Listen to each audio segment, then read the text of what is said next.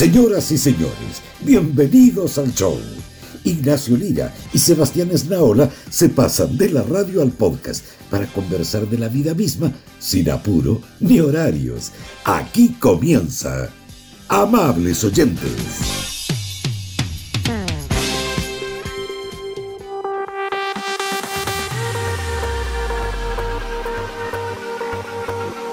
Oye, pero esto es como el, esto es como el soundtrack oficial de la pandemia, ¿no?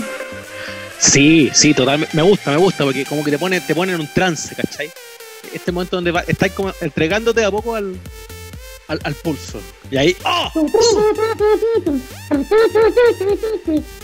Y ahí llegan. Oh, llegaron, llegaron a buscarte. Llegaron los Oye, del cajón. Lo peor de todo es que los negros del cajón, de eso estamos hablando, no sé, buenas tardes, noches, días, lo que sea, esto está en cualquier horario, así que cuando ustedes quieran, amigas, amigos, Sí, eh, a este capítulo de estreno de los amables oyentes a través de tu canal favorito de Spotify. esa.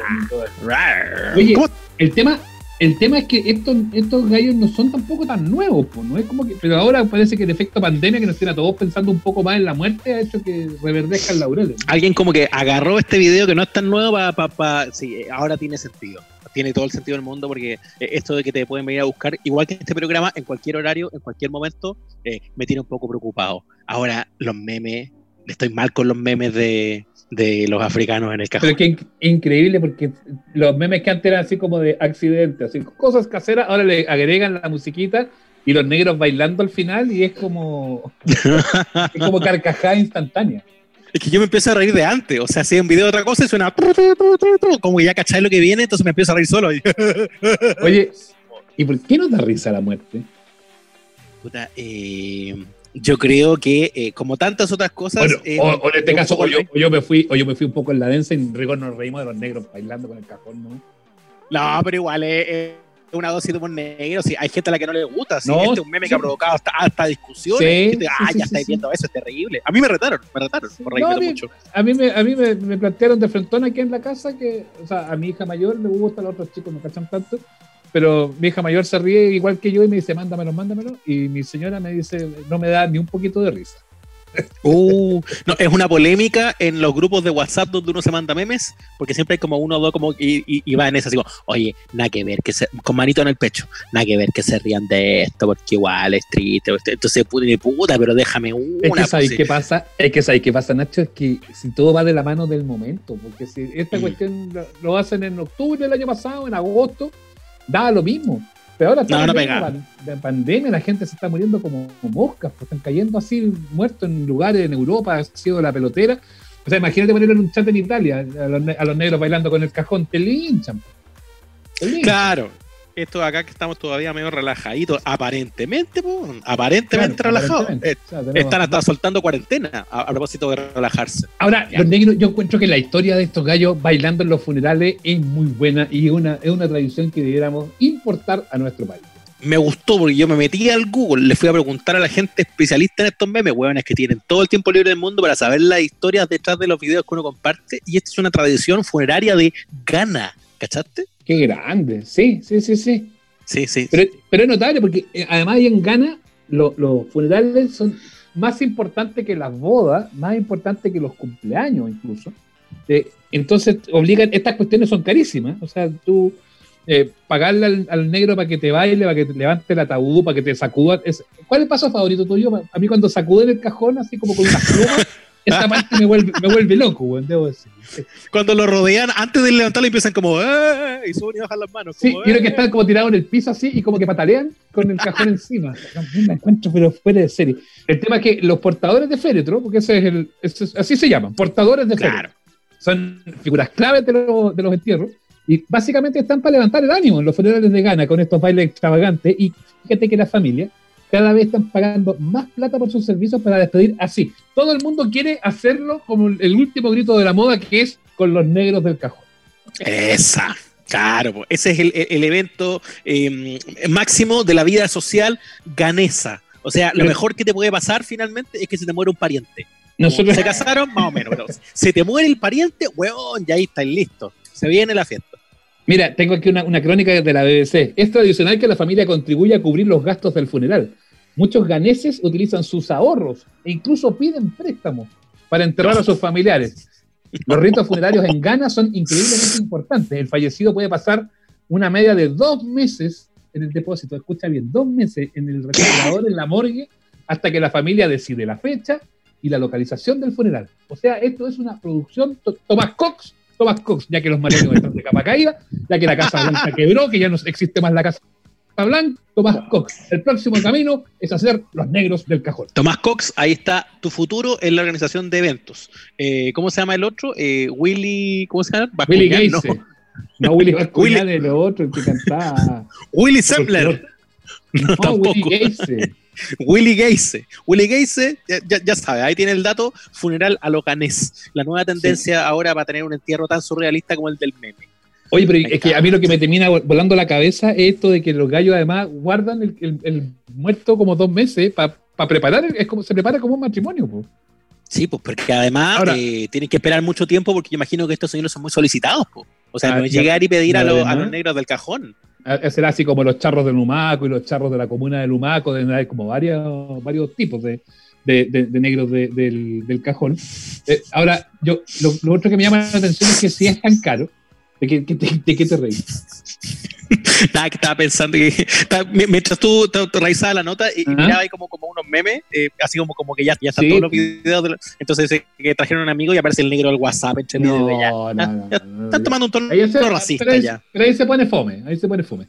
Oye, pero lo, lo, divertido es que yo pienso que debe, debe, si es tan caro, no debe ser solamente por los negros que bailan, po. o sea, tienen que meterle otro, otro elemento, tiene que haber alguna comidita, algún shopping. O si, va a ser solamente que los negros van a bailar con el cajón así para arriba y para abajo y que le van a pasar el pañito y todas esas cosas que hacen y les van a forrar el palo, es una tradición mala. O sea, yo creo que la clave aquí es transformar de frentón el tema de los funerales en una fiesta. Sí, eh, eh, a ver, igual se supone que en algún momento, incluso de nuestras tradiciones fúnebres, como para volver acá, también mucha gente ha, tratado de hacer, sobre todo si te vais como para el campo, ¿no? Eh, ha, tratado de, hacer que la despedida de alguien no sea solo algo triste, que sea finalmente como una junta, para recordar a homenajear al muerto, lo que tú queráis, pero la gente se pone a, comer y a chupar.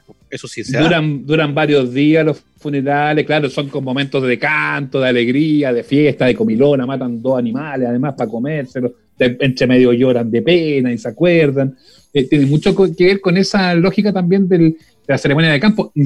Ni hablemos también de la tradición que existe aquí en Chile, Ignacio, de los angelitos, cuando se mueren las guaguas. ¡Oh, de veras! Esa, esa cuestión es, es, impresionante. A mí me tocó una vez acompañar a una persona que hizo un trabajo, una monografía, un reportaje de, sobre los angelitos. Eh, y es impresionante. Lo, lo, hacen como unos altares. Yo no sé, a lo mejor más de alguna amiga, amigo, lo, le ha tocado participar de esta ceremonia. Yo no, pero sí me tocó ver cómo, cómo se hacía. Y hacen como unos altares eh, y a la guaguita muerta la sientan, la sientan, o sea, es escalofriante, o sea, para uno, para uno que no está acostumbrado a eso es súper fuerte, súper chocante, pero son súper tradiciones rurales, súper potentes que en muchos lugares, yo creo que cada vez menos, pero que en muchos lugares hasta hace poco tiempo se mm. siguen haciendo. Que heavy, hace muchos años, como cuando se empezó a desarrollar la fotografía, y hay testimonios de eso, por eso podemos saber hasta hoy, se daba también que al muerto no lo tenían acostadito, al muerto lo sentaban, lo vestían y lo peinaban y le hacían como un cuadro, un retrato. No, sí, pues sí, sí, sí. Y eso se da, y eso se da en, en, las zonas rurales no hasta hace mucho tiempo. Se seguía haciendo ese tipo de situaciones. Pero, pero cuando tú vayas a un funeral, a un funeral normal, a esos de acá, de, nosotros, eh, igual como que cuando uno se, se queda, yo al menos siempre me quedo un poco atrasito, salvo que sea alguien muy cercano, muy directo, que ahí uno participa, tiene que cargar el cajón, en fin, y todo eso. Eh, y aparte que cuando uno está con pena, está con pena, pues, o sea, no, es, doloroso. Pero cuando uno va como de artista invitado al, de que haya atrasito, igual te reís siempre. Así chiste. ¿Qué, ¿qué, pasaría, qué pasaría si, si, se cae el cajón? Porque bueno, hay visto que hay uno de los videos del negro cajón que se les cae el cajón. Sí, pues, así como que le pusieron demasiado baile, pero tenéis razón con eso. Eh, si no estás como involucrado creado mucho emocionalmente con la muerte del momento y estáis más acompañando. Eh, eh, eso, como en la tercera, cuarta filia, sí, pues, te empezáis incluso a, tentar de risa. ¿No te ha pasado, weón? Yo me sí, pues, yo me acuerdo de mi suegro que también se murió eh, y, siempre era el, el, mejor partner de Vetorio, porque pasaba otro viejo y decía, ah, mira, la, la, carroza le está chiflando a ese viejo, siempre echaba chistes así como, como de que otros estaban ahí, eran candidatos a muertos y, y, era bien, bien gracioso. Eh, pero se hacen estos chistes, te acordáis de otras cosas, otras situaciones. Aparte que había una situación más singular que el pésame. ¿Cómo te lleváis tú con el pésame? Uy, es, como la incomodidad porque no sabéis qué decir. Claro, y, insiste como que la gente va a decir algo y, unas frases que son de mierda, yo odio esa frase, no somos nada. ¿Qué es eso? Man? ¿Qué, es eso que te vayan a decir? No somos nada. ayudándote, ayudándote, a sentir, ¿qué voy a pagar el cajón vos? claro que, ayuda, con, ayuda con algo. ¿En qué me estás ayudando? ¿Te estoy alimentando más bien? No, no, no, no sé de, qué, estamos hablando. Ayudándote a sentir. ninguna de esas frases es muy buena finalmente. Entonces, cuando yo me, me hallo en esa posición y estuve hace muy poquito en funeral, me tocó hace menos de un mes estar en el último, una instancia en la que le tuve mucho miedo, porque pensé luego que había sido ya en época ya más de cuidarse y de no estar en, reuniones con gente, ¿cierto? Pero no, no, no, tuve más remedio que ir a un funeral que fue, déjame decirte, bien abrazado, bien lloriqueado y bien así como de harta palabrita. Y yo estuve dos semanas asustado pensando si eso no había sido un foco de contagio y ya que pasó un tiempo, ya, ya sé que no, menos mal. Ah, gracias por avisar cuando nos hemos juntado en las reuniones. Muy bien. No, por si yo estaba listo, por eso ya había pasado para cuando nosotros nos juntamos.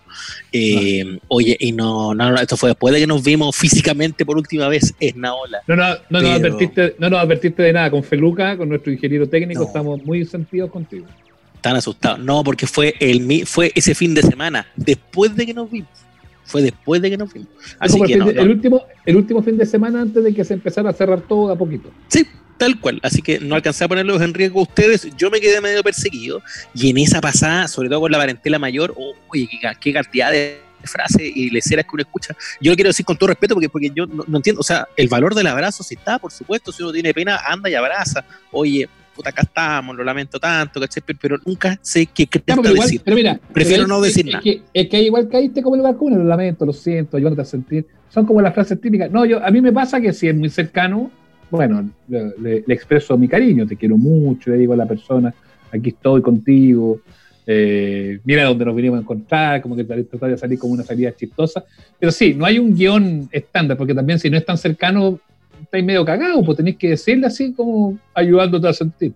Que, a mí, que a mí, cuando me ha tocado recibir los abrazos, cuando se han muerto mis abuelos, que en fin, los más cercanos que se me han muerto a mí son mis abuelos, escucha, sí, pues cuando te dicen ayudándote a sentir, a mí me da risa, porque es como, puta, me encontraste una hueá mejor que decirme. gracias, perro, ¿ah? ¿Te pasaste? del, cajón de los lugares comunes, la frase, sí. Es como raro. Por eso yo soy, yo soy partidario de que de frente, eh, gracias a este meme, empecemos a transformar de una vez por todas, así como se hacía en el campo antaño, transformemos los funerales en una fiesta. Ignacio, cuando yo me muera, cuando yo me muera, usted va a tener que ver la forma de hacer el tema del baile de los negros en mi funeral. Ya, pero vaya a buscar al tiro, entonces téngalo ya comprado el cassette de la canción Astronomía. ¿Así se llama?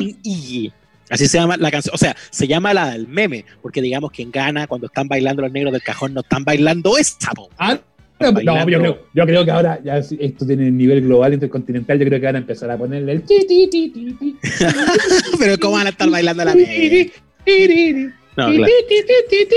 Si queremos la versión del meme, tenemos que hacerla con esa. Por eso le estoy pasando el dato también para el que no sabía. La canción se llama Astronomía. De hecho, está en Spotify. La pueden buscar de Tony Iggy. ¿Y cuántas ah, reproducciones tiene? ¿La tenía, a la mano ahí o no? Voy a mirar al tiro, voy a abrir el Spotify para que cachemos. Mira, tiene más reproducciones que este podcast, te digo al tiro. tiene más reproducciones que este podcast. Pues, a nivel global. Es que se ha puesto de moda. Aquí estoy viendo Astronomía, Byston, Tony Iggy. Ah, chuta, se, se dio play más encima. ¡Ah! ¿Cómo para la canción ahora? ¿Ve? Que no, no, no, me resulta fácil ver esta cuestión. Mm. Y aquí está, Tony, lo pillé. La canción Astronomía tiene 67 millones ah. mil. Y te, apuesto que, y te apuesto que buena parte de esas reproducciones han sido en las últimas tres semanas. Por supuesto. Y en YouTube me pasan el dato acá, está en 40 millones de reproducciones. No, te pasaste un fenómeno. Un poquito más arriba. A, lo, negro del cajón. Todo gracias a los negros del cajón. Un poquito más arriba, nada más que las reproducciones de los amables oyentes. Oye, le quiero pasar una Ahora, tarea para la casa para vamos. los amigos para cuando hagamos eh, el próximo live en Instagram, porque también ¿Ya? conversamos ahí. El que tenga una talla buena en funerales, que la cuente. Que la Sí. cuente. El que le haya pasado algo chistoso en funeral, por favor, que lo cuente. Sí, yo tengo. Eso nomás. A mí me da risa uno que, que con, con un tío, con mi tío Orlando, le mandó saludos. No está escuchando este programa, pero. Tío Orlando. Eh, sí. Eh, él llegó, estábamos en el funeral de un, de un, de un tío cercano, de una tía. De Ya. y ahí en Santa Gemita. Ubicáis ahí en Santa Gemita, Ñuñoa, ahí en la calle Suecia, Sí. iglesia grande, en fin, que tiene varios velatorios. Entonces estaba, estábamos nosotros con, con, con la tía en el velatorio 1. Y al lado, en el velatorio 2, había otro muerto. Ah, claro, pues Entonces- hay, hay- hay varios eventos pasando a la vez. Entonces estábamos nosotros ahí, estábamos afuera conversando, en fin, los primos, en fin. eh, y, y llega el tío y nos saluda así como a lo lejos, nomás así como hola, hola. Y entonces se va a equivocar, se va a equivocar, se va a equivocar. Puta, se equivocó, pues bueno, entró al otro funeral. Y empezó a saludar, hola, hola, ¿cómo está? Hola, No. buenas tardes, hola, buenas tardes. Saludó a todos. Y después lo vemos salir del, del salón de velatorio cagado la risa, pues. Entonces dice, puta, como el tercer weón que saludé, caché que estaba equivocado, pero tuve que terminar de saludarlo a todos, pues, para poder salir, pues, ¿cómo voy a dar media vuelta? Así que tuvo que saludar a todos, le faltó mirar al muertito nomás por el cajón. pues. ¡Qué lata! Oye, ¿sabes que Justo con cuestión que estáis hablando, el funeral al que yo fui eh, era de eh, un, un- pariente lejano, pero, pero, pero, pero muy querido igual por, por mucha gente de mi familia, así que yo fui como a poner la cara. Y, y lo que también pasaba muy obvio cuando se muere alguien es que empezaba a contar anécdotas del muerto. Eso Sí, es típico. contar historias del muerto. Y contaban El una pobre, que era el, un pobre, poco... el- el pobre muerto no tiene cómo defenderse. Puche, contaban una del tío Rafa, el tío Rafa para arriba, el tío Rafa para abajo. Oye, hay una del tío Rafa que era como la historia que contáis tú, que es muy buena. El tío Rafa con su hija mayor graduándose de cuarto medio. Oye, pero ya vamos al evento, porque el evento era todo trapo, en la Rosa Agustina. Y partieron para la Rosa Agustina a la graduación de la niña, todo en perifollado, hermoso. Y llegan, bueno, y ven todo dispuesto, cóctel, mozos, todo además ar- arregladísimo. Llega el tío Rafa, se manda dos piscos sour al seco, agarra al mozo de la bandeja de los canapés. Oiga, qué cosa más linda, estamos tan orgullosos de los niños. Y de repente la hija mayor lo agarra y le dice, papá, esta no es mi graduación. ¿Cómo no haces tu graduación, hija mía? Si es la rosa, yo, pagué por, yo pagué por esto. es la rosa Agustina y aquí estamos. Pero papá, yo estoy mirando, estos no son mis compañeros. Hija, lo que pasa es que están de traje, entonces tú no los reconoces, le decía. Weón, no era, no era la graduación. Ah, pero es que- es se que no- confundieron porque hay dos rosas agustinas, hay dos. Entonces Sí, pues, a, la, uno, a la que no uno era. es, perdona, yo, yo me manejo en Rosa Agustinismo. Por Uno favor. Rosa Agustina eh, Resort y el otro es Rosa Agustina Convention Center. Eso. Y fueron al fue. estuvieron como media hora dando jugo. Mientras la hija le insistía que su- no eran sus compañeros, weón. pero no, y- Ay, y, el caballero pero- porfiado, ah, pero si yo pagué por esta weá, ¿cómo nos vamos No, y, y- pero si le insistía, se le decía que eran sus amigos, pero que estaban de traje y que por eso no lo reconocían. ¿no? No, eso es. Esas son las cosas que dan. el tío Rafa. Eso pasa, sí, pero eso pasa con, con- eso. No, yo te- tenía otra Ay. tía, pero no te rías porque yo la, quiero- la quería mucho. a La tía Esmeralda, así se llamaba. la- Ya, a ver, la tía Esmeralda. Oye, pero yo igual quería al tío Rafa y lo más bien que te reíste. Ya No, dale. pero es que uno dice tía Esmeralda y al tiro empiezan. Empiezan así. Entonces, Sí, igual suena un poco así, como personaje de serie, pero ya, dale. Bueno, bueno, pero si ya es una de familia muy vinculada a la armada, pues viejo. te- te- Ah, caramba. te- La tía, la tía Esmeralda, no les polonearon. supuesto, Ya, ya, pues, dele por nomás. supuesto. Basta, Ignacio. pero- ¿Viste? Por eso, por eso yo no- no- nunca cuento las historias de mi tía Esmeralda, básicamente porque nos falta el que empieza con esa cosa. Humos al norte. Claro. No, no, no. no. Claro, Claro, empieza que tienen que, que tienen que entrar al 21 de mayo, todo ese tipo de cosas. No, no. Ya, no, no voy a decir nada de la tía Ya, Vamos. cuéntate la tía Esmeralda. No, que mi tía Esmeralda llegó un momento que ya tenía sus años y, entonces ella ya en, un instante empezó a, a- eh, y como que su panorama del- del- de la semana y del fin de semana era buscar en el Mercurio de Valparaíso los obituarios. Entonces, ah, decía, mira la petita, ah, se- y funeral de la petita. Y también le pasó, pero además que mi tía Esmeralda era muy histriónica. Entonces llegaba al, al- al funeral y entraba, y entraba llorando así, pero a las mares. Y también un día saludó a todos. Saludó a todos, abrazo. ¡Ay, mira que estoy tan con tanta pena! Que no qué. ¡Ay, ayudándote a sentir y todo! Abrazó a todas las, hasta los, hasta los señores que, que, manejaban la carroza, bueno, a todos los saludaba, pero así con... Entonces, ¡ay, la petita, la petita! Y llega al, al, al, cajón a mirar al muerto y no había petita, había un Carlos. No. También tuvo que hacerse la loca, se había vuelta y se mandó a cambiar, se había equivocado de odio. Pero tu tío Rafa, que tú lo querías ya harto, pero ya que no era tan cercano así como que se veían todos los domingos, pero que lo quería ya harto. ¿Lo miraste o no? no. fuiste a decir chao? No, no, no, no, fui, no fui a mirar al tío Rafa. No, yo a los, yo los cercanos sí voy. Sí. Cuando estaba muerto mi abuelo, o sea, ha estado bisabuelo, eh, estaba ahí todo el rato al lado de ellos y constantemente mirándolo y despidiéndome. Pero lo, así como se murió el Lucho, y no, ahí no. no, miré a varios, pero de curioso más chico, como los primeros funerales a los que a los que fui, porque además cuando uno ahora ya ya como que se relajó un poco, pero cuando uno era niño e incluso adolescente, uno no iba a los funerales, y eso no era un lugar para un niño, la familia no te llevaba. yo, yo, de hecho a los míos, a los míos salvo que sean cercanos, que tampoco le ha tocado tanto, o sea, le tocó, igual le tocó a su abuelo ya. Eh, eh, yo te diría que el de, el de su abuelo, el de mi suegro, pues es como el único que fueron mis hijos. No tengo recuerdo de haberlos llevado a otro. No es lugar para niños. No, pues no es lugar para niños. Entonces, eh, como que a los primeros a los que fui, ya como más adolescente, medio, medio bailón, eh, era, pura curiosidad, pues, porque para mí era un mundo muy lejano. Ya se me habían muerto algunos parientes y nunca fui a despedirlos. Entonces, cuando caché que no solo estaba toda la familia y estaba el cajón, sino que en el cajón podía ver al muerto, yo no lo podía creer. Entonces, ¿Y tú no. has visto esa, esa, foto antigua que las viejas se tomaban la foto con el cajón adentro? Así, ¡ah! Con, con, oh, cara de No, macho. Mm. Qué heavy. Otra Así, cosa, ya. otra cosa que, otra cosa de los hay tanta cosa para de los funerales. Eh, todo esto es por culpa de los negros del cajón. Aquí nosotros estamos, aquí estamos lanzando la campaña para que esto se transforme en un mega evento de aquí para adelante. Que los amables oyentes lo sepan desde ya. Sí. Si cae Sebastián, si caigo yo, si cae Feluca, cualquiera de nosotros, bailamos con los con los negros del cajón. Sí, no, bailamos, por supuesto. Oye, pero lo último, lo último. La institución de las lloronas. Contratar ah, viejas que lloren. Ese yo, como... encuentro, yo, yo, encuentro que es la pega soñada, weón. Que te paguen por llorar.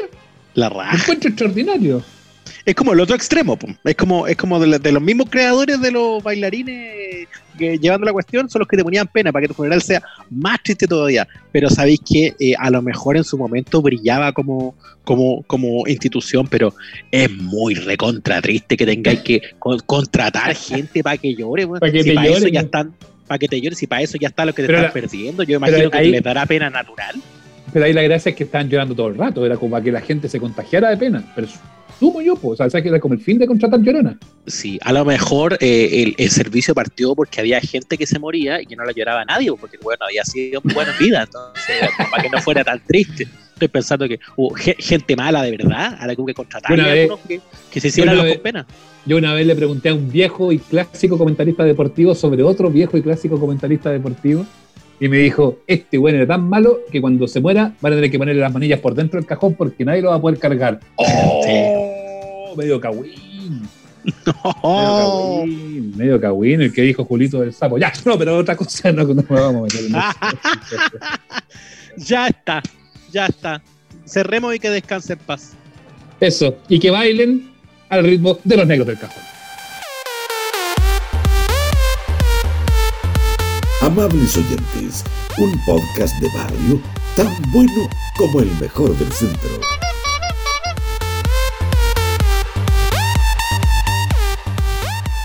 Pancho Saavedra, ¿has visto, ay, a, los, ay, ay. ¿has visto a, los, a, estos, a, estos, negros del cajón que bailan con el cajón o no? Es que no entiendo, no entiendo por qué bailan con un cajón y es como mandan y me dicen, yo como que no lo he visto entero. Eh, no sé. Pero, pero cuando lo veías así bailando no te, no te, no te da ni risa ni una cosa, como que, como que pasa, pasa piola nomás. O, o, Pero es por el coronavirus, ¿o no? Es que venía de antes. A ver, Ignacio, cuenta tú la historia, porque tú la conoces bien. Ignacio, la, por favor, cuenta, sí, cuenta la historia. Es por que, favor.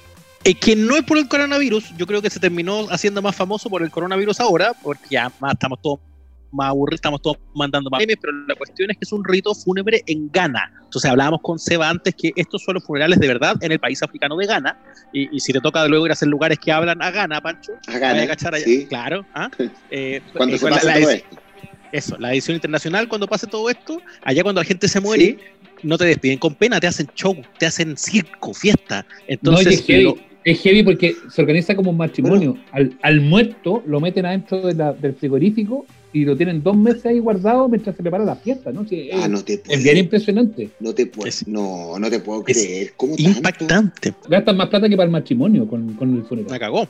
El rito de la muerte, eh, yo creo que es como los funerales de campo, que son tres días. Yo me acuerdo haber, haber grabado una vez un lugares que hablan y llegar hasta una, hasta una isla, era, estaba la fiesta de en Caguach, Caguach, del Nazareno de Caguach. Y llego a esa isla y justo, claro, era la fiesta del Nazareno, entonces eh, iba un cura. Ahí aprovechaba la gente de casarse, de hacer bautizo y coincidió con que había un muerto. Entonces nos invitan a una isla chiquitita donde vivía solo una familia a que fuéramos a ver a la familia porque pucha estaban eh, ya habían enterrado al muerto y nos dijeron que fuéramos a servirnos algo con ellos. Es como que, ¿cómo a servirse algo si están pasando por una pena tan grande? Mm, claro. Claro, allá son como siete días más o menos. Ah, donde durante, durante, tres días velaron al muerto, eh, lo trajeron, lo enterraron, eh, y después de eso lo siguen rezando en la casa. Lo siguen rezando siguen, rezando, siguen rezando, siguen donde, donde, donde estuvo puesto el cajón, ellos siguen rezando, pero además matan una vaca en honor también a este señor y hacen comida. Entonces cuando yo llegué de repente, me pusieron un plato de cazuela, hablando, de la cazuela, me pusieron un plato de cazuela, me chantaron... perdón, Pancho Savero sigue comiendo cazuelas, hasta los, hasta los velorios. Hasta el funeral. Hasta los velorios. Hasta en el funeral como la cazuela. Oye, y pone una cazuela, me pone un plato de tallarines con carne, eh, eh, topa todo, y de repente entro a la cocinería a saludar a la gente y ahí me encuentro con la cabeza de la vaca mirándome, weón. No, yo quedé, es que yo quedé, yo dije mentira esto, weón, no puedo creer, y ya por los, en los cachos de la vaca había moscas volando, weón. De más, de más que Me acabo de comer una cazuela eh, nada, ¿qué te puedo decir? Mosquea. Me pegué una rezadita, me pegué una rezadita. Eh, eh, son personajes muy, muy típicos también del campo, de las islas de Chiloé. lo que pasa es que uno piensa que existen en las películas nomás, pues, así como en La fiebre del loco, como en ese tipo de mm. películas, pero no. todos estos ritos y todas estas cosas pasan efectivamente. Lo que pasa es que uno es tan centralista que. No me acuerdo cuando se murió mi tía, cuando se murió mi tía y era como que yo me enojé, porque ¿cómo se llama? Eh, claro, era como que le hicieron todo tan cortito y como que el cura estaba enojado y como que ya que tengo un bautizo, como un trámite, y yo, no, pues se había muerto mi tía. Porque a uno le duele. Yo quería llorarla, cantar, quería, mm, mira, como yo digo, si hay que llorar, lloramos, si hay que, mi mamá siempre me dice una cosa muy graciosa, la pena se lleva por dentro, hijo. La pena uno no tiene para qué, por favor, a mí me preocupa tú que eres tan, que te ríes tan fuerte, que eres tan... Bueno, yo me río fuerte y lloro fuerte. Entonces cuando murió mi abuelo, me acuerdo que me advirtieron mucho y mi mamá me dijo, por favor, Francisco, te lo suplico, no vayas a hacer ningún tipo de escándalo el primer hueón que estaba arriba del cajón del abuelo era yo. sí, claro. obvio. Hoy está avergonzada de, Yo soy así, me río fuerte, lloro fuerte, todo fuerte. Ya, pero, pero, a ver, pero para, ¿de verdad que a, tu, papá, así cuando te cagáis de risa, que ya la risa es un sello nacional prácticamente de Pancho Tadera, que te dicen así como, cállate, cállate? No, no, no, no, no, mi mamá, yo, yo creo que ya se les afinó el oído, ya se acostumbraron. Eh, yo, o sea, de hecho, mi hermana se ríe más fuerte que yo. Mi hermano se ríe. mi hermano, bueno, mi hermano se ríe casi igual que yo. Eh, eso, es un escándalo, es un escándalo, o sea, eh, de verdad. Y aparte, y aparte que la risa es siempre, pues Pancho, no es solamente de ahora, ni es por el programa, ni nada, pues una risa que no, siempre No, sí, pero si esto es como, y es como, es como, claro, es como, y es como, no sé, yo, yo de repente siento que es como la risa, ya, yo me cago en la risa con algunos chistes, pero cuando yo hago jajaja, es, puta, es que, a ver, ¿cómo te puedo explicar qué tipo de risa en qué tipo de situaciones? Porque algunos pueden decir, ya, pero ¿por qué se ríe por todo? Es que no es que me ría por todo, es, que son distintas categorías de risa. Eh, risa, la risa simpaticona, la risa del cagadero de risa, la risa por reírse, la risa por estar alegre, la risa por llegar a un lugar. Bueno, yo me río, es que eso, o sea, porque tenéis que, si llegáis a un lugar en el programa, tenéis que pegarte una risita, aunque sea sí, por cumplir, pues, sí, va agarrando eso. Es parte como del sello al final de cuentas. Oye, pero, pero espérate, lo que estoy cachando, Pancho, Sí, porque yo, estoy cachando, Pancho, es que eh, la madre de todos los memes acá es una competencia de chiste con la familia Saavedra. Pues si tu hermano se caga de risa más y tu hermana se ríe más, o sea, estar en ese living así, ¡guau! Eso, O sea, ese es el, la madre de todos los memes. O sea, mi hermana llega a ser. No, es fuerte la risa de mi hermana. mi hermana, weón. Mi hermana la cagó, tiene una risa, pero a veces es y abre la boca más, tiene más dientes que yo. La raja, la raja. Oye, Pancho, usemos, usemos eso mismo para preguntarte acerca de estos días de cuarentena, porque cuando uno, y yo también me considero así, tiene como emociones más a flor de piel, uno que, que se ríe con ganas que llora con ganas y que le pasan cosas con ganas, también estar en periodos especiales como esto tiene que tener algún, alguna cosa, ¿no? ¿Cómo, ha sido para ti alternar entre la pega, estar más encerrado? ¿Cómo, cómo, va tu cuarentena? Se nos, ocurrió, se nos ocurrió hacer un programa de televisión que lo estrenamos este viernes por Canal 13, después de Tele 13, que se llama Abrazo en línea, un programa donde las 18 personas del equipo están cada uno, cada uno en su casa. Eh, el productor, los editores, los postproductores, todos teletrabajando, y hicimos este programa que parte este viernes, lo sacamos en tres días, eh, eh, eh, grabamos en tres días, editaron en dos días, lo entregamos ayer y ayer lo aprobaron. Y dijeron, vamos el viernes al aire. Porque uno tiene que buscar maneras de reinventarse también frente a la situación que estamos viviendo. ¿no? Uno no se puede quedar como... Yo soy un poco hiperkinético, entonces también la desesperación de estar en la casa te hace poner creativo. Es el primer docu-reality que se, hace en la televisión chilena, eh, donde no hay contacto presencial con los entrevistados ni entre el equipo. Todo se hace desde las casas de nuestros compañeros eh, y viajamos por el mundo entero. En el capítulo, en el, en el, piloto, que es el capítulo que va al aire este, este viernes, eh, hablamos con una chilena que estaba en el Congo, la reencontramos con su mamá, con sus hermanos que estaban en el sur, o sea, fue, y todo es con esta maravilla de Zoom. Sí, claro, porque, claro, porque está, muy, a la gente, bonito. a la gente que nosotros estamos grabando a través de Zoom esta, esta plataforma que, que ha funcionado también en este fiesta, que la gente hace fiestas, hace reuniones, trabaja, en fin, de hecho. Uy, uno hace, hasta carrete, te ponía a tomar. Es verdad, hasta carrete tomando, no, no, algo que no estamos haciendo en este momento, obviamente. No, por supuesto, jamás. salud. Que, que, que, salud, eso. Sí, no, salud, sí, salud. Tienes razón. Oye, Pancho, ¿y qué se siente tener el rol yo no sé si tú lo has pensado no, si lo pensáis de esa manera o no, de ser en el fondo como el entretenedor oficial de este momento tan complejo, porque este programa es una sorpresa, porque yo al menos no lo sabía, no manejaba el dato, pero ya nos entrega aquí la, la primicia. No, esto, esto, esto es, sí, esto, o sea, mañana sale la promoción recién. Claro, y, y, esto va de la mano, va de la mano con en lugares que hablan, que lo dan en su horario prime de la noche del sábado, sábado pero también lo repiten en la tarde, y cuando viene espacio libre, pum, lo meten también, y el domingo en la mañana como a las 9.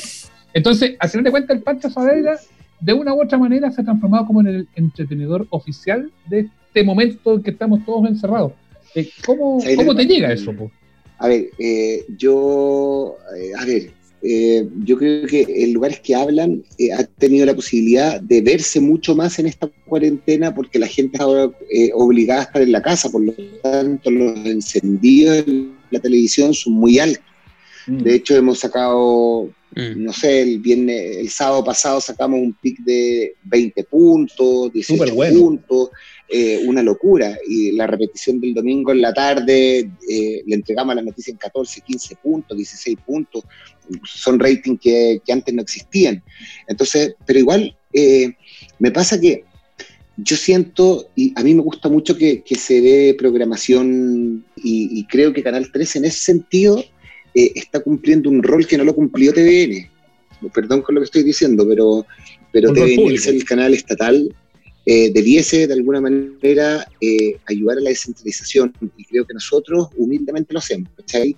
O sea, eh, toda la tarde del sábado son puros programas que tienen que ver con Chile, con chilenos en el mundo, con, con, eh, con las tradiciones culinarias, eh, con los lugares que hablan.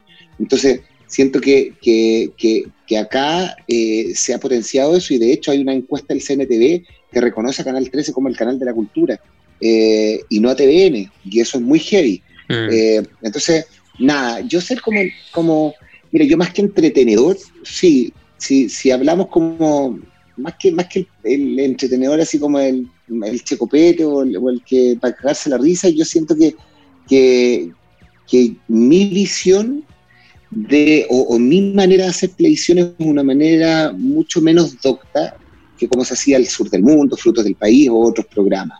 Yo creo que adapté lugares que hablan a mi estilo eh, y eh, lo fuimos formando con el equipo eh, al estilo en que nosotros sentíamos que teníamos que hacerlo. Eh, y de esa forma pudimos llegar a un público mucho más transversal. O sea, nosotros hoy día, bueno, me pasó con tu hijo recién, llegamos a los niños, llegamos a los jóvenes, llegamos a los adultos, eh, y yo creo que, que, mira, yo siempre lo digo, partí teniendo un, yo salí con un 4,5, no, un 4,9 en historia y geografía del colegio, y yo creo que hoy día ya tendría como un 6,3 por todo lo que Ah. conocía. Yo salí del colegio. O sea, que yo, yo, yo siento, yo siento que, que de verdad en el colegio te enseñan muy mal la historia del país. Me Y la geografía, sobre todo. española. Y la, La geografía, media- no- media no- fome. no, no, es fome, no, no hablan de los pueblos, no hablan de nuestros pueblos de, eh, originarios, no, no, no, yo no sabía que en el norte estaban los aymaras, que los Selknam, que en el sur estaban los Selknam, que el genocidio del pueblo Selknam, no, yo no sabía nada. Yo me declaro un ignorante hace ocho años atrás, antes de haber empezado a hacer lugares que hablan. Creo que he aprendido mucho y a mí me ha hecho crecer como persona, porque hoy día yo puedo entablar una conversación eh, con con distintas personas eh, eh, y puedo tener un punto de vista o puedo tener una opinión porque he metido la pata, las patas al barro. Cosa que, por ejemplo, le falta a los políticos. Entre otras cosas. Oye, eh, y en esa. cosas. Además de bajarse el sueldo. cosas. Sí, Además, no, ya, ya está ahí en, y- en el Senado que pegar esa ley. Oh, y ahí estamos Obvio. esperándola, po. como tantas cosas. eh, Además, Pero en esta si no les época. conviene porque están, es que no les conviene porque están encalillados como en, cuatro años más en cosas, entonces, entonces se tienen que Mm. hacer los los Sí. Larry un ratito. Panchito, eh, más o Dígame. menos redes sociales en esta época, pensando que, que estamos más encerrados y a lo mejor es más tiempo, eh, porque igual, igual Mucho es complejo. Instagram. Mucho Instagram. mucho Instagram y eh, yo debo ser honesto, yo el Twitter lo dejé, se lo pasé a mi community manager que me ayuda en mis redes sociales, eh, porque eh, Twitter yo siento de verdad que es eh, muy agresivo, muy agresivo, que uno de repente da una opinión y, y- y- y no hay grises, es blanco o negro y todos son dueños de la verdad y hay mucho encapuchado y mucha gente que, que no, no, no, no te dice, oye, no, pero sabes que yo no estoy de acuerdo, no, es, oye, retuta tu tata, tu tata, tu tata, tu tata, tu tata, y al final son puras chuchas y uno dice, no entiendo cómo no, no hay como un, como, como un, ¿cómo se dice esto? Como un sedazo, weón. no hay algo así que, un filtro, no hay un filtro, no, no. Entonces, al final yo creo que la red se está chacreando y yo creo que Twitter yo lo uso solamente, tengo una cuenta falsa, que la tengo solo. serio? eh, sí, Una cuenta falsa de Twitter. sí, una cuenta falsa de Twitter. para mirar otras No, cosas. sí, se llama, de hecho, no tiene ni un seguidor. La cuenta falsa de Pancho Saavedra. Para Me que la siga alguien, no me encantó, me encantó. Puta la wea. Ah, pero es que lo tengo en tu. No. Se, mira, se llama respaldo de seguridad. Así. Buenas tardes, señor respaldo de seguridad. Sí, bueno, es, es solamente para ver, para ver las noticias, porque uno se entera, ponte tú, hoy día en la mañana yo me desperté con un temblor. Entonces, con- entonces era como ya, como que te despertáis y como que miráis, ¿dónde fue el temblor? ¿Dónde fue no sé qué? Señor respaldo Quiero, de seguridad. quiero ¿por qué? ¿Por meterme ahora a seguir a respaldo de seguridad. Oye, Pancho, y, y, y en el fondo, desde la política, desde las autoridades hablando, desde a mí nuestro... me, carga la, me carga la política y si- siempre salgo Sí, ahora el tema está en que la política se nos cruza, aunque no nos guste, con cosas como la crisis del coronavirus. ¿Salimos de esto con esta Sí. política no? ¿Salimos de esto con estas autoridades? ¿Cómo has visto cómo se comunica, las decisiones que se toman? Bueno, igual mira todos los No, noticias hay, como, hay un video, hay un video donde, donde se habla, finalmente es como que, como que el ministro de Salud dice un día algo, al otro día dice otra cosa, otra cosa, y como que van reaccionando. Y yo es como el de Kramer. ¿Sabes qué me pasa? Sí, yo tengo mucho miedo. Tengo un amigo que está en España eh, que me cuenta que hace dos días se murieron dos amigos, que no, él no pudo ir a su funeral, nada, porque tú caché que los, los, queman y chao, y, desaparecieron. Eh, y, me dice, bueno, yo soy DJ, eh, me dedico a poner música, no tengo pega, y estoy comiendo todos los días pan con huevo. Entonces, cuando tú escuchas eso, y todos hablan en Europa, que no, que son tan, tan resueltos, no, bueno, están súper cagados de verdad están mal. Entonces, eh, tengo miedo que no hayamos aprendido de la experiencia de lo que está ocurriendo en Italia, de lo que está pasando en España, eh, y así tantas cosas. Yo de verdad creo que yo tengo un tema personal con, con, el ministro de Salud, que fue hace 10 años atrás, cuando dimos la lucha por el hospital Pacuricó, eh, que, yo, creo que, yo creo que nadie sabe eso, pero yo, yo fui uno de los que participé cortando la carretera en Curicó eh, para el tema del hospital de Curicó, así encadenado, así, no, hey, así, pero sí, sí. Siendo parte, pues, haciendo eh, parte de la comunidad al final de cuentas. Dando la mocha, digamos, en la calle. No, a, la mocha en la calle, pues yo estaba, me acuerdo, partiendo en el Fombre roja y ya andaba metido en... y ya ocupaba un poco esa, ese poquitito que alguien me conocía como para decir, ok, y hablaba, me acuerdo que hice un video que eran las 42 razones de por qué Curicó no tiene un hospital. Habló la Ceci Robaretti, habló hasta las, hasta, ¿quién más habló? Mira, eran, eran, eran creo que eran con las 42 razones y eran 42 comunicadores, actores, gente que decía por esto, por esto otro, por esto otro. Entonces, siempre yo he estado mucho en la hueá social. Me encanta lo social yo me voy a ir peleando por mil injusticias, por mil cosas, hasta por la señora que le salió mal a la juguera, eh, y ahí como que no me van a hacer callar. Y, y, soy re malo para callarme y, varias veces me han llamado la atención y yo digo, bueno, si no le, ¿y, para qué me invitaron? Si saben cómo me pongo. Eso, si saben cómo me pongo. Ahora, ahora, ahora, y esos retos... Pero eso lo digo hoy día. ¿ah? Sí, pues.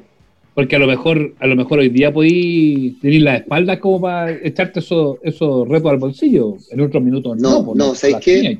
No, yo, no, yo creo que, en otros minutos era más cuidadoso, pero también yo creo que la reverberancia era mucho menor. Yo siento que hoy día también eh, tengo que ser súper prudente y tengo que ser súper cuidadoso. Y a la hora de decir o de comentar algo, eh, yo tengo que tener argumentos, pruebas, tengo que tener, mira, eh, pasó con Undurraga, con el ministro del MOP eh, para el gobierno de la presidenta Bachelet, claro, que me llamó a su oficina por un tema que habíamos visto en lugares que hablan, un puente que no se había hecho, como 100 millones de pesos, que no sé qué. Me llamó muy, muy compungido, se sacó fotos conmigo, las publicó en su Twitter. Terminó el gobierno y la pasarela seguía sin construirse. Eh, entonces, después me junté con el gobierno de Piñera, ahora eh, me junté con el ex ministro Chadwick y le conté esta situación. Eh, se fue Chadwick y la pasarela seguía sin construirse. Y recién, y recién ahora la están construyendo.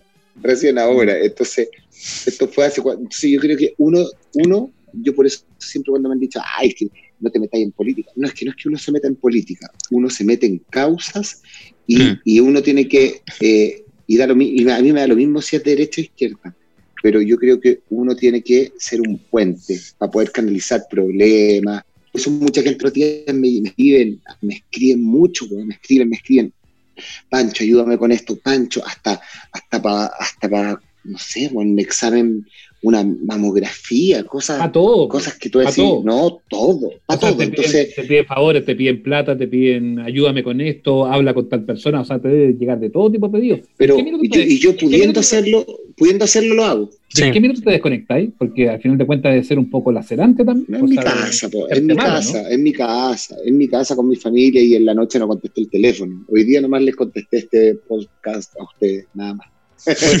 ya. Estaba producido, sí. Sí, no, Sí. Esta, esta preguntamos de antes, le dijimos, pucha, ayúdanos con un podcast, le escribimos hace tres meses, ah, le escribimos en el gobierno de Bachelet a ver si le podíamos Le hacer. escribimos. Oye, y, no Panchito, y- ¿sabéis por, y sabéis por qué no me río fuerte? No me río fuerte porque en, en la casa hay gente durmiendo. ya están durmiendo. Entonces, Ah, por, ya. eso, por eso yo les hablo así como, como que estamos Van a- en un, en un Van a decir que, van a decir que es el impostor. Sí, oye, y relajado, relajado en la casa, leyendo algo, estáis viendo alguna serie, escucháis música, ¿qué así relajado? ¿Qué así cuando no tenéis que estar haciendo programas ni Eh, nada? Me toco. Nosotros también, excelente. Excelente. Pero es que aparte, el tocarse, convengamos Pancho Saavedra y Nacho Lira, convengamos que el tocarse tiene muy mala prensa. Sí, ¿por qué? ¿Por qué Sí, hablamos, claro, sí, por qué lo hablamos mal? Si, si es natural, es bueno, es rico, es sano, está bien. Mira, ¿sabes lo que hago? ¿Sabes lo, sabes lo que hago en esta, en esta cuarentena? Eh, he leído. Eh, es que, ¿tú cachai que por primera vez estoy parando, man? Sí, Sí, sí, po. es como que ¿Y cuántos sí, años? yo era Sí, Pancho, pero ¿hace semana cuánto por medio durante ocho años. Ocho años. Ocho años. Cáchate, po. De verdad aquí estáis recién haciendo un, un paralelo. Ya, ¿y qué onda? ¿Cómo, cómo ha sido? Eh, eh, primero, eh, voy haciendo este programa ahora que se, nos ocurrió y que vamos al aire el viernes. Entonces, igual grabo y estoy frente al computador sentado ocho horas al día. Eh, después tengo que. eh, a ver, que me he puesto, me he puesto flojazo para hacer ejercicio. ¿Cachai? Eh, igual hay, cociné un país de limón. Es, eso me- es que me encanta la cocina. Entonces, he cocinado, eh, he leído, ayer medité, me escuché como una meditación en YouTube eh, y me quedé dormido tres horas profundamente con una meditación que encontré en YouTube que decía para traer el dinero.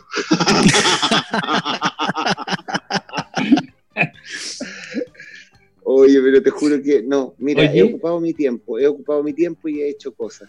Eh, eh, he hecho, eh, ¿sabes qué? Eh, eh, planté unos, plant- he hecho como plantas, me he dedicado al jardín, como, como he hecho eso, como las cosas que nunca, que nunca tienes tiempo eh, y, que, y que las he disfrutado y he hecho, bueno, y lo otro que he hecho mucho el amor, que eso es, es un agrado. Eso siempre, ¿eh? siempre es bueno, a diferencia de Sí. Ignacio que está No, eh, solo haciendo la cuarentena en este momento. Yo tributo a Sandra uno- Solimano en este minuto. Pancho, porfa. ¿Qué me vas a decir? Claro. El, el piano encantado, se, se toca solo. El que encantado, está buena esa, se toca solo. No, que yo me he dado cuenta que el estrés es un factor muy duro en el tema eh, de las relaciones sexuales. El estrés afecta profundamente. Hoy que no estoy estresado, ando muy cachero.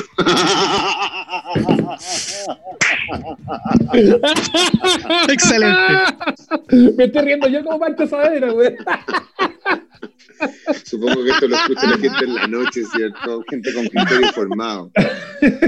No lo sé. Mira, sí. no, no puedo asegurarlo, no puedo poner la En mano alguna parte del mundo va a ser de noche siempre cuando escuchando eso. Así soy importante. Oye, Bueno, la sí. Si Andrónico, si Andrónico lo escucha, Andrónico, perdón. maravilloso. No, notable. Notable. Oye, y, y con el equipo del. Porque convengamos además que el, el- el equipo se ha hecho tan famoso como tú, que el catador y todo eso, que están como así como de vacaciones que no se pescan o se pescan igual. No, no, mensajes, no, mira, mira, antes de ayer, no, yo soy amigo de la, de la esposa del catador, eh, con los chiquillos estamos hablando, ellos están trabajando para junio, pensando en que en junio volvemos a viajar, eh, ya como entendiendo que en abril y mayo el país va a estar parado. O sea, yo no sé, yo no sé si ustedes creen lo mismo, yo creo que abril y mayo estamos perdidos. Es como... Y un poquito que- después también, ¿eh? Yo te diría Mm. que más para agosto, septiembre podría ser. Mm, Tiene una pinta, sí. Mm. Bueno, nosotros estamos preparando viajes para junio eh, y si no, vamos a, eh, vamos a sumear, eh, no vamos a ir a viajar por Zoom, pero vamos a actualizar algún capítulo que hemos dado con eh, el que fue de los personajes y de los protagonistas de lugares que hablan, ¿cachai?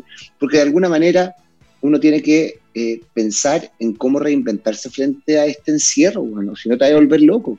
O sea, yo creo que, mira, mi hermana, por ejemplo, abrió una panadería en Chillán, que aprovecho de promocionarla, de pan de masa madre.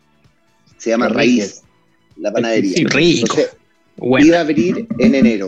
No pudo abrir en enero, iba, eh, no, iba a abrir en octubre, eh, estallido social. Después iba a abrir en enero, no pudo por un tema personal. Después iba a abrir coronavirus. Entonces es como que, y ahora empezó a repartir a domicilio y yo le digo, vaya a abrir en junio, julio. Eh, entonces trabaja con tu panadería a puerta cerrada, repartiéndole el pan a la gente, lo ha movido por Instagram muchísimo. Entonces yo creo que la gente tiene que reinventarse.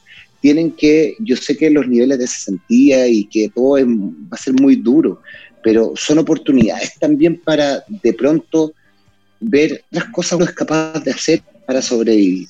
¿Cachai? Yo, mm, yo creo, yo creo que son oportunidades en algunos casos. Yo, a mí me da, o sea, es muy duro también saber que eh, grandes grupos, grupos empresariales han despedido a sus trabajadores. A mí me parece nefasto, nefasto. Yo lo dije en la Teletón el otro día, dije, eh, cuando don Francisco me dio el pase, yo le pedí más que a los auspiciadores de siempre, le pedí como a los nuevos auspiciadores, le dije a los que nunca han estado con Teletón, les pido que hoy día sean ellos los que pongan por sus clientes, que son las personas más vulnerables y los que los han llevado a tener ganancias y a ser las empresas que son hoy día. Entonces, a ellos no les hace cosquilla tres meses, ¿cachai? Mm. Entonces, yo siento que, que los despidos masivos han sido súper injustos, weón. Súper injustos. Yo encuentro que los despidos de las grandes empresas han sido súper injustos. Yo encuentro que han sido súper duros. Eh, yo creo que, no sé, ahí yo no estoy de acuerdo. No estoy de acuerdo. Estoy de acuerdo. Ahí yo ahí se nota, ahí se nota realmente eh, cómo está conformado este país. weón. El rico, el pobre, la clase media que nunca recibe ayuda. O sea, tú cachai que toda esta cosa de los bancos hoy día, de que hoy te vamos a ayudar, el único que está ayudando de verdad es el Banco Chile. Y no es porque yo trabaje en Canal 13 y sea el mismo dueño, no, porque yo caché que pedí una postergación de mis créditos en. ¿Se pueden nombrar las marcas o no? Dale nomás, dale nomás. dale, ahora entran todas. Yo, Sí, total. No nos pisa, a ver, Yo- yo- no, no nos pisa ningún banco. Dale nomás. No puedes decirlo. ok. yo pedí una postergación de mis créditos en el Scotiabank. Entonces llego y dije, oye, yo tengo unos hipotecarios y tengo unos consumos ahí. Entonces le digo, eh, postérguenme los hipotecarios. Me dice, sí, ok, los hipotecarios postula porque hay 20.000 postulaciones. Entonces tienes que. Yo ya lo encontré raro. Ya lo encontré raro. 20.000 postulaciones, que es como un sorteo, como un concurso. Eh, y después, por otra parte, eh, el consumo no, no. Y el consumo, sí, nosotros efectivamente te podemos dejar, puedes dejar de pagar tres cuotas, hasta, eh, mayo, junio, julio, pero lo que van a hacer ellos es que van a agarrar esas cuotas y te van a hacer otro crédito de consumo chico. Mm. Por Mm, esas cuotas. pues. Entonces, al final, ellos nunca pierden. Entonces, toda esta, este apoyo, toda esta solidaridad es una gran mentira. ¿Cachai? Claro, yo te estoy Entonces, pidiendo cuando- ayuda y tú me estás armando otro negocio, ¿cachai? No, no, no Me tiene está llamando sentido. otro negocio. Entonces, cuando, cuando sale lo del Banco Chile, que ellos eh, que pasan las tres cuotas para el final del crédito, esa es una realidad. Las pasan Mm. para el final del crédito para poder como darle una pausa a la gente en la vida. Pero al final todos tuvieron que como que colgarse como por obligación, porque, porque Luxich dijo eh, ya, eh, y todos tuvieron que subirse al carro, si no, si- o si no se iban a quedar atrás. Pero mira, ¿sabes qué? Yo creo que al final de cuentas, después de toda esta crisis, la gente le va a pasar la cuenta a varios bancos. Creo que van a hacer y se van a cambiar y van a cerrar los créditos y la gente como que se va a vengar de alguna manera. Porque yo de verdad creo que, que, que no, como decía mi abuelita, no han sido buenos cristianos. weón. Yo creo que todas estas cosas, el, los créditos de consumo, que somos tan flexibles, que ayudamos a las pymes, es una gran mentira. Todo es una gran mentira. Un Pancho Saavedra genuino, auténtico, como es siempre, como lo que tenemos la posibilidad de conocerlo y de haber conversado tantas veces con él. Eh, nos gusta conversar con él porque no tiene ni un pelo en la lengua, no se guarda nada. Y ese es el Pancho Saavedra que hemos tenido esta jornada aquí en Los Amables Oyentes. Pancho, de verdad, muchas gracias, gracias por este rato, gracias por, por tu desahogo, por escucharte además una tecla distinta. Eh, ojalá que no te reten y ya sabemos que si te retan te da un poco lo mismo. Yo creo que siempre, siempre me retan. La verdad. Y siempre me dicen, no, oye, no, pero es que no, pero es que no te metas en política. ¿Para qué? No, dale, dale, un abrazo, los quiero mucho y que les vaya increíble con este proyecto nuevo eh, y denle con todo. Eso, un abrazo, Que te muy vaya bien. muy bien, cuídate Éxito. mucho, saluda a toda tu Y familia, recuer- te queremos mucho. Y recuerden siempre tocarse mucho. Chao, nos vemos. Qué monstruo, chao, Chao, Chao. Pancho, chao, chao. que te vaya bien. Ay, ay, ay. Ahí está, po. ¿ah? Ay, ay, ay, pero qué gran nota nos dio Pancho Saavedra. ¿eh? Oye, pero no, no dejó mono parado, Pancho Saavedra. No dejó mono parado, ¿eh? No dejó Todo mono parado. El problema es que, el problema es que le tengo mala noticia a Pancho Saavedra porque esto va a salir en todos lados. Esta, esta sí, esta va a, una, va a ser una portada, espérate nomás. Pero es que Oye. nosotros ya no nos hacemos responsables. Este, este podcast igual lo escucha mucho, no solo lo escucha mi mamá, lo escucha más gente. Mucha gente, mucha gente Está lo bueno. escucha. Yo creo. Nacho, que no hay que decir nada más. No, no, nada. Solo recordarle a la gente donde nos pueden seguir para conversar, para que nos propongan temas, ideas, invitados, nos cuenten si les gustó, si no les gustó. Las redes de este podcast, que se llama Amables Oyentes, las encuestas en Twitter y en Instagram con la misma arroba, arroba Amables Oyentes. Es súper fácil. Así que ahí nos puedes seguir, comentar, compartir. Oye, y lo otro es que para escucharnos, que te suscribas. Tenemos un canal en Spotify, otro en. Apple Podcast y también en Google Savita. Así que eh, si les gusta Tenemos más canales que Venecia. no, ¿no? estamos, estamos al otro lado, estamos connotados. Si te gustó, compártelo y si te cargó, recomiéndaselo a un enemigo. Entonces ahí también Es- nos ayudáis. La cosa es que lo recomiendes igual. El domingo tenemos Instagram Live, ahí nos reencontramos y ahí conversamos con ustedes. Ahí echamos la talla también un ratito. ¿eh? Cuídense harto, cabros. Sigan en la casa lo más que puedan. Abrácense eh, los, que, los que pueden también. Chau. Don Leo, despídase por nosotros. Chao. Hasta aquí llegamos. Nos reencontramos todos los domingos en el Instagram Live y los miércoles en nuestro capítulo de estreno. Somos los amables oyentes. Suscríbete a nuestro canal en Spotify, Google Podcast, Apple Podcast y en nuestras redes sociales.